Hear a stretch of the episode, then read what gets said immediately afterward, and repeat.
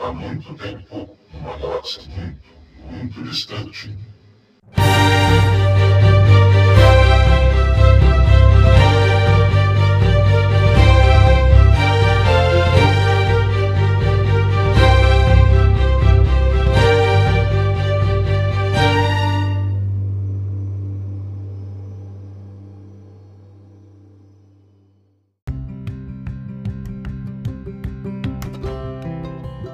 Bom dia, boa tarde, boa noite. Jair Yoda do JediCenter.com.br de novo com vocês para falar sobre o sétimo episódio de O Livro de Boba Fett, capítulo 7, Em Nome da Honra, dirigido por Robert Rodrigues, que volta após dirigir os capítulos 1 e 3, e escrito por John Favreau. Eu vou até abrir uma cervejinha aqui, lembrando que cerveja não torna ninguém apologista de partido nazista. Esse capítulo foi o episódio final da primeira temporada e eu não consigo encontrar confirmação de que uma segunda temporada vai ser feita em lugar nenhum. A única coisa que teve recentemente foi Temuera Morrison, que é o ator por trás do Boba Fett que fez o Jango Fett e os clones durante as prequels, mencionou que gostaria que a segunda temporada fosse sobre o Boba indo atrás do Mace Windu. Essa é uma ideia que os fãs têm lá desde 2005, na verdade, de que o Mace Windu sobreviveu. Eu não gosto muito dessa ideia, eu acho ela muito questionável, mas Star Wars tem, contudo, ressuscitado muita gente ultimamente com diferentes níveis de sucesso. O Boba é inclusive um deles. Enfim, ontem à noite eu me sentei no sofá com a minha esposa, que ela não é fã de Star Wars, ela só assiste Star Wars, Star Trek, ela não gosta de Doctor Who, mas Star Wars e Star Trek ela assiste comigo. A gente sentou no sofá para ver o episódio final da primeira temporada do livro de Boba Fett, sem esperar muito. Ela também não estava gostando muito de ter virado quase um livro de Dinjarin, e com todo o tempo gasto com o Mando e com o Grogo nos dois episódios anteriores, que você pode ouvir o que eu achei dos dois episódios anteriores nos dois episódios anteriores do podcast, com todo o tempo gasto com o Mando e o Grogo nos dois capítulos anteriores de O Livro de Boba Fett, sobrou na verdade pouco tempo para realmente expandir a história que os capítulos 1 até 4 nos mostraram. Então as minhas esperanças eram mais as de me divertir com Star Wars do que realmente ter um fechamento super interessante. E na verdade foi isso que eu fiz. Eu me diverti. O episódio foi bastante divertido e era exatamente o que eu esperava. Como isso daqui é uma análise, por mais que eu tenha me divertido, eu sou obrigado a fazer algumas críticas. A análise ela tem que ser muitas vezes fria e racional. A história começa com o Boba, o Mando, a Fennec e dois dos mods, ou seja, a gangue de motoqueiros, na cantina que os Pike explodiram no episódio anterior. Eu fiquei bastante chateado de que a Garça Flip não sobreviveu. A internet tá muito chateada com isso. E o Mando crê que o povo de Mospelgo, ou Vila Livre no nome novo, vem ajudar em troca de acabar o tráfico de especiarias em Tatooine. Eu acho muito legal esse exemplo dessa troca de nome. Eu enxergo já que a Disney não é muito aberta a pessoas LGBT, LGBTQ, eu já não lembro mais toda a sigla, mas tudo bem. A Disney não é muito aberta a personagens abertamente LGBTQI+, dentro das séries. E aqui tem um exemplo claro de uma situação que bate um pouco com o público trans, que são aquelas pessoas que nascem com partes biológicas de um determinado sexo e que durante a vida se identificam com outro e tem muita dificuldade em fazer as pessoas respeitarem o novo nome que elas colocam. Talvez eu esteja enxergando muito, mas infelizmente Star Wars ainda não é tão avançada quanto Star Trek com esse tipo de representatividade que está sendo muito legal nas temporadas 1 até 4 de Star Trek Discovery. De todo modo, o Mando crê que o povo de Vila Livre vai chegar junto com o xerife Cobb Vanth em troca do Boba acabar com o tráfico de especiarias em Tatooine. A Fennec, como ela tem feito a temporada inteira, ela é contra o Boba aceitar isso, visto que grande parte do dinheiro do Jabba vinha desse negócio especificamente. Boba aceita, e aí me faz pensar um pouco que na verdade não fica muito claro. Ele, é um, ele quer ser o novo senhor do crime de Tatooine, mas ele não gosta de nenhum dos crimes que são cometidos. É um pouco estranho. Eu quero saber se na verdade ele não quer ser prefeito de Mos Espa e ser um prefeito melhor que o atual, ao invés de um senhor do crime. De todo modo, ele concorda, e na verdade nós que somos audiência, a gente acaba gostando dele concordar. E aí o Boba quer voltar e se esconder no seu palácio até que os reforços cheguem, coisa que os mods não concordam. Os dois que estão ali, eles querem ficar e ajudar o povo de Mozespa enquanto os reforços não chegam. E na verdade o povo de Mozespa não me parece muito interessado com essa guerra do crime não, mas tudo bem. Ao mesmo tempo, a gente vê que os Pike, o prefeito Mokshais e as três famílias donas de Mozespa, surpreendendo zero pessoas, traíram o Boba Fett e estão todos no mesmo prédio em Mos Eisley, que é o prédio que o Boba já conhecia quando ele foi conversar com o líder dos Pike. Também surpreendendo absolutamente zero pessoas, os Pike foram os reais responsáveis pela morte do povo da areia, que é uma coisa que eu já tinha falado alguns episódios atrás, na verdade desde o capítulo 4 de The Mandalorian, de The Mandalorian não, de um livro de Boba Fett, eu tô confundindo toda hora essas duas séries. Mas a gente já falou desde a análise do capítulo 4 por causa da fala da Fennec. Corta para o título do episódio e voltamos para Mos Eisley, Mos Eisley de noite, e aí vem o primeiro problema que eu tive com o episódio e a primeira análise que eu preciso fazer. Não deixarem a decisão do Grogu para a terceira temporada de The Mandalorian. Eu já falei bastante disso, na verdade, no episódio anterior do podcast, e você, ouvinte, pode estar pensando que nós, fãs, assistimos tudo, então que diferença faz pra gente? E realmente, nós assistimos tudo. Eu, em particular, por causa do Jedi Center, por causa do podcast, eu assisto até seriado de Lego. Eu indico o seriado de Lego para as outras pessoas assistirem e ninguém assiste. Mas eu continuo indicando porque eu assisti e foi bom. O meu maior problema com estruturas de histórias, assim que nem a gente tá tendo em um livro de Boba Fett, é que começa a ficar tudo tão dependente que afasta o espectador casual, que é a minha esposa, por exemplo.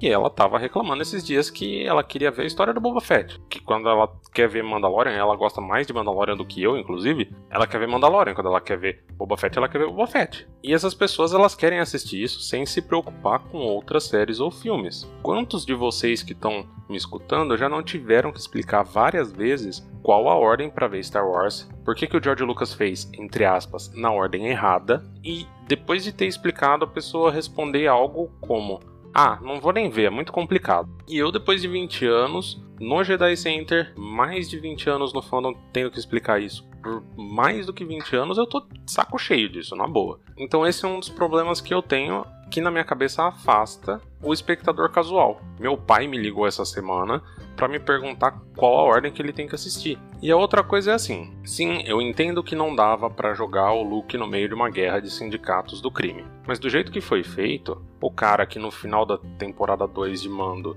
invadiu naves imperiais, derrotou droids de batalha imperiais e jurou dar a própria vida para proteger o o Grogo, agora ele mandou o Grogo sozinho no X-Wing através da galáxia para Tatooine, que é um planeta que sempre foi governado por senhores do crime. É uma daquelas situações que era uma necessidade de roteiro, que foi criado pelos próprios roteiristas essa necessidade, que eles queriam colocar o Grogo nesse episódio. Então eles criaram uma necessidade do Luke não estar no meio dessa guerra. E aí dessa maneira eles criaram uma situação em que o Luke passa como, com o perdão da palavra, um cuzão. Eu particularmente, eu sinto sinto que todo o drama dos episódios 5 e 6 de O Livro de Boba Fett, que foram os dois capítulos anteriores, poderia ser um arco dramático maior na série, na série do Mando. Talvez poderia ser uma temporada inteira com o Mando tendo problemas de lidar com não estar com o Grogu e uma temporada inteira com a gente vendo o treinamento, com o Luke tendo que lidar com treinar uma criança que não quer aprender. Poderia, na minha opinião, ser muito mais interessante. E eu ainda queria que de vez em quando usasse um pouquinho mais de CGI para melhorar as expressões do bichinho,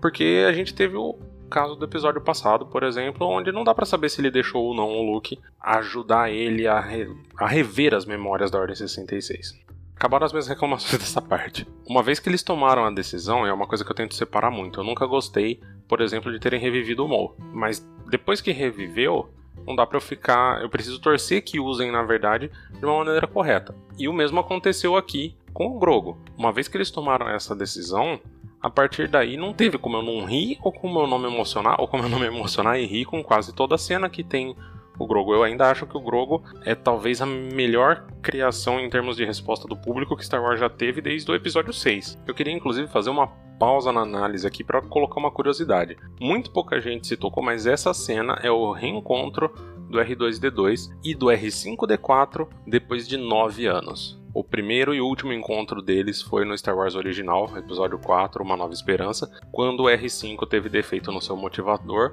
o que permitiu que o R2 e o C3PO continuassem juntos. Vamos parar de falar do Yorin agora, deixar mais coisa para o final. Voltamos para Mozespa e o Cad Bane aparece. Tentando convencer o Boba a deixar os Pike ficarem. E quando isso não dá certo, o Cad Bane tenta um duelo. A sorte é que a Fennec Shand é esperta o suficiente para fazer o Boba desistir, porque o Boba achava que conseguia. Tem muitas curiosidades envolvendo essa cena e também o duelo que acontece um pouco mais para frente. Se você só viu as séries ao vivo, né, The Mandalorian e o livro de Boba Fett, e os filmes de Star Wars, provavelmente você sabe muito pouco da história desses dois juntos, até porque o Cad Bane só apareceu no episódio anterior. O Bane e o Boba, eles se conheceram durante as Guerras Clônicas, quando o Boba estava começando a carreira dele de caçador de recompensa, logo depois do Jango morrer, sendo Deception, 15º episódio da quarta temporada do seriado de animação The Clone Wars, o episódio onde ambos aparecem juntos pela primeira vez.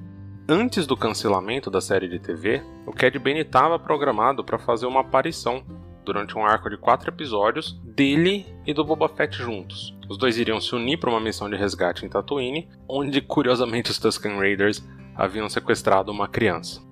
E esses episódios serviriam para enfatizar a relação entre o Boba e o Cad Bane um com o outro e como o Cad conhecia o Jango. Existe um clipe que vocês podem encontrar no YouTube que foi revelado no painel Animated Origins and Unexpected Fates na Celebration Orlando de 2017, onde o Cad Bane e outros caçadores de recompensa eles acabam, eles enfrentam uma insurreição criada pelo Boba Fett. E para terminar, os dois se envolvem num duelo, que a gente nunca fica sabendo qual é o fim. Quer dizer, a gente sabe que o Boba sobreviveu e supostamente seria nesse duelo onde aquele amassado no capacete do Boba que ele nunca tirou surgiu. Para continuar as curiosidades desse duelo, em quadrinhos ainda é explicado que o Cad Bane foi o mentor do Boba Fett durante a juventude, provavelmente numa citação a esses episódios jamais completados, jamais terminados de The Clone Wars. E é daqui dessa cena, agora voltando para o enredo, que vem a informação de que o Cad Bane matou o Cobb Vanth.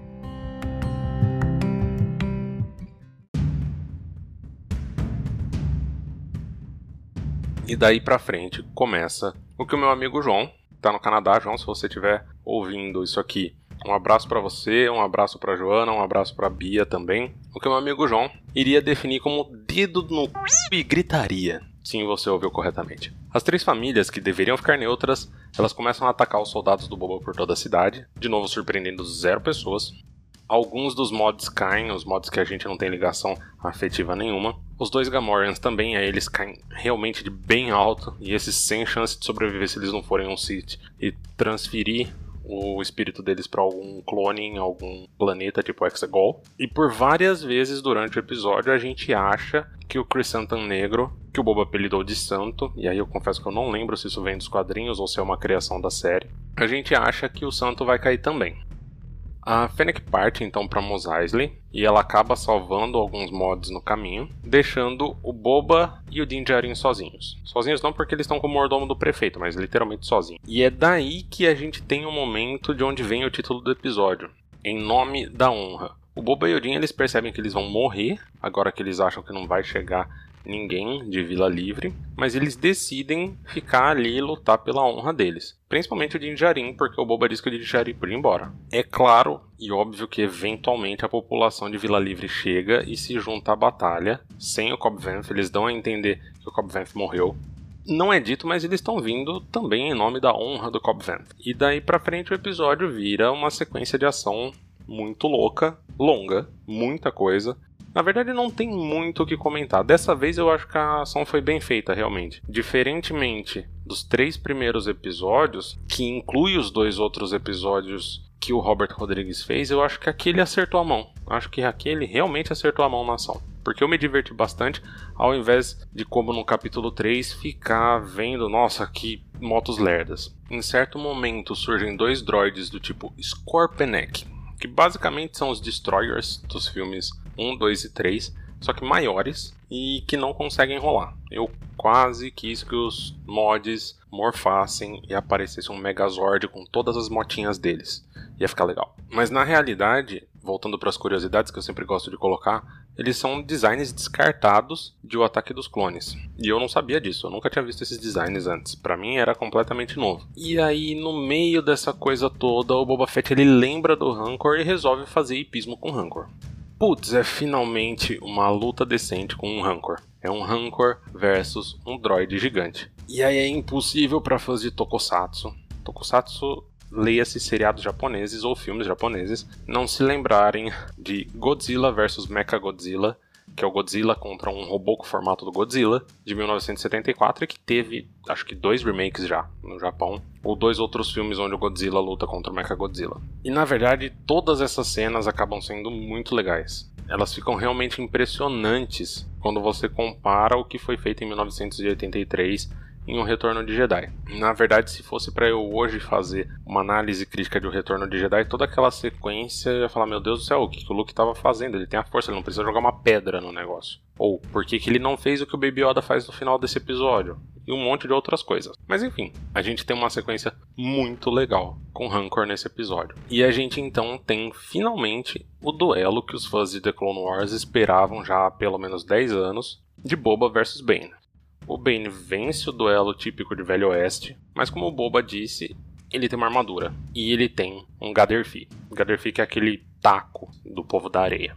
E na verdade é muito simbólico isso aqui, do Boba ter vencido usando o Gaderfi e não durante o duelo de tiro de quem ele se tornou, que é alguém que abraça a ideia de uma comunidade se ajudando, ao invés da vida de cuidar apenas de si próprio. E finalmente, depois de 15 anos mais ou menos, desde a primeira aparição do Cad Bane no cânone, a gente descobre como que termina a vida do Cad Bane. Eu posso apostar que quem gostou do Cad Bane ainda vai ver ele de novo na segunda temporada de The Bad Batch, já que ele aparece na primeira. O grande problema para Mozespa é que, com o Boba e o Bane se enfrentando, o Rancor, além de Godzilla, ele resolve dar uma de King Kong também subindo numa torre lá, exatamente King Kong. A minha, a minha esposa achou aquilo lá completamente forçado, o momento Kong, mas eu confesso que eu teria feito exatamente o mesmo se eu fosse diretor ou roteirista desse episódio. Se eu tivesse a oportunidade de fazer King Kong em Star Wars, eu teria feito King Kong em Star Wars. E é aí que a presença do Baby Yoda se justifica na história.